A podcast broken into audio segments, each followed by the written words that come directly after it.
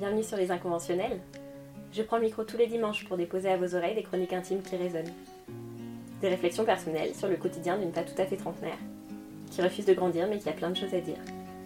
J'essaye de dire tout haut ce que certains pensent tout bas et de raconter ce que j'aurais pu raconter à mes copains pendant un apéro en mangeant une tartine de tarama. Sur ce qui nous fait papillonner le cœur et augmenter le rythme cardiaque. Sur les histoires qu'on vit et qu'on ne dit pas. Et celles qui nous révoltent sans qu'on sache expliquer pourquoi. Allez, assieds-toi, prends une tartine de tarama et viens avec moi. Bonne écoute.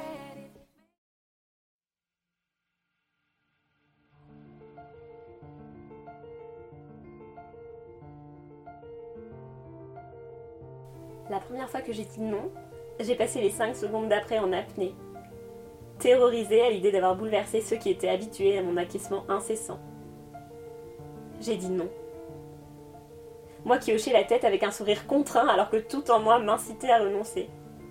Moi qui ne refusais jamais rien même quand mon corps me faisait comprendre que j'avais tiré la corde bien trop loin.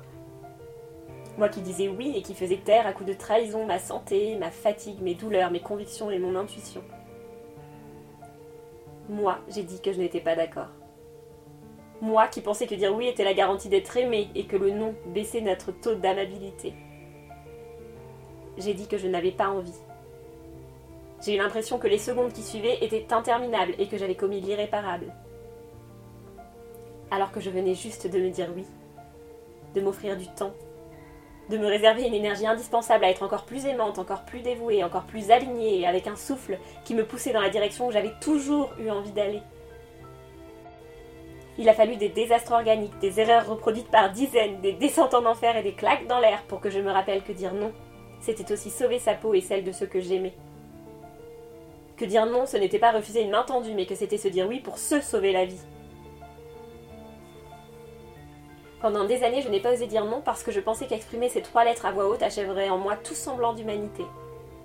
Que prononcer cette insulte voulait dire couper court à toute relation et à toutes amitiés. Parce qu'après tout, je n'étais appréciée que quand j'approuvais. Comme si j'étais une machine à être présente, à dire oui à tout, à tout et son contraire, à rire à des blagues qui m'écœuraient, à choisir des voix qui me donnaient envie de gerber, pour éviter de dire un non qui aurait pu seulement indisposer. Pour éviter de dire non à mes idées, non à mes convictions, non à ce que je croyais, non à ce qui me faisait me lever.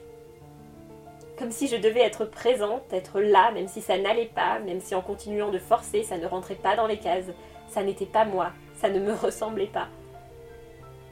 Comme si ma vie ne m'appartenait pas, mais qu'elle était détenue par ceux qui osaient dire non, dire merde et dire oui à leurs envies bien plus fort que moi comme si ma valeur ne portait que sur mon approbation. Que mes autres qualités étaient déclinées par le fait de devoir être simplement présente sur le minuscule point rouge qu'on avait tracé pour moi. Peu importe si je finissais à terre tant que personne n'était heurté.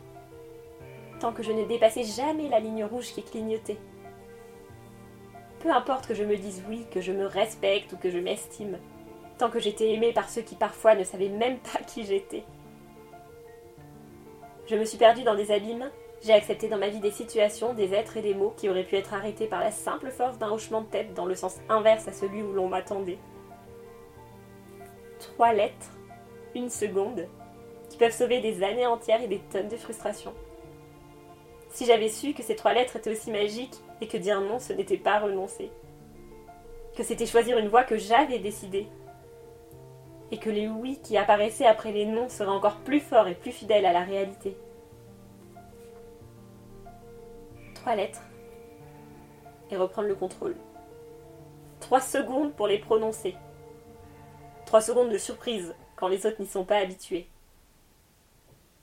Trois secondes en suspens, mais qui vraiment peuvent tout changer.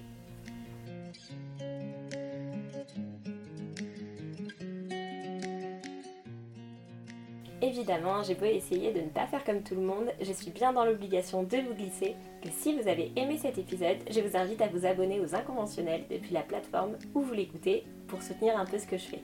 Si vous avez Apple Podcast et que ces chroniques vous plaisent, n'hésitez pas à glisser un vote 5 étoiles ou un commentaire positif. Dans tous les cas, n'hésitez pas à partager. On se retrouve en coulisses sur l'Instagram Les Inconventionnels. Prenez bien soin de vous et n'oubliez pas de ressentir chaque jour tous les battements de votre cœur. À la semaine prochaine!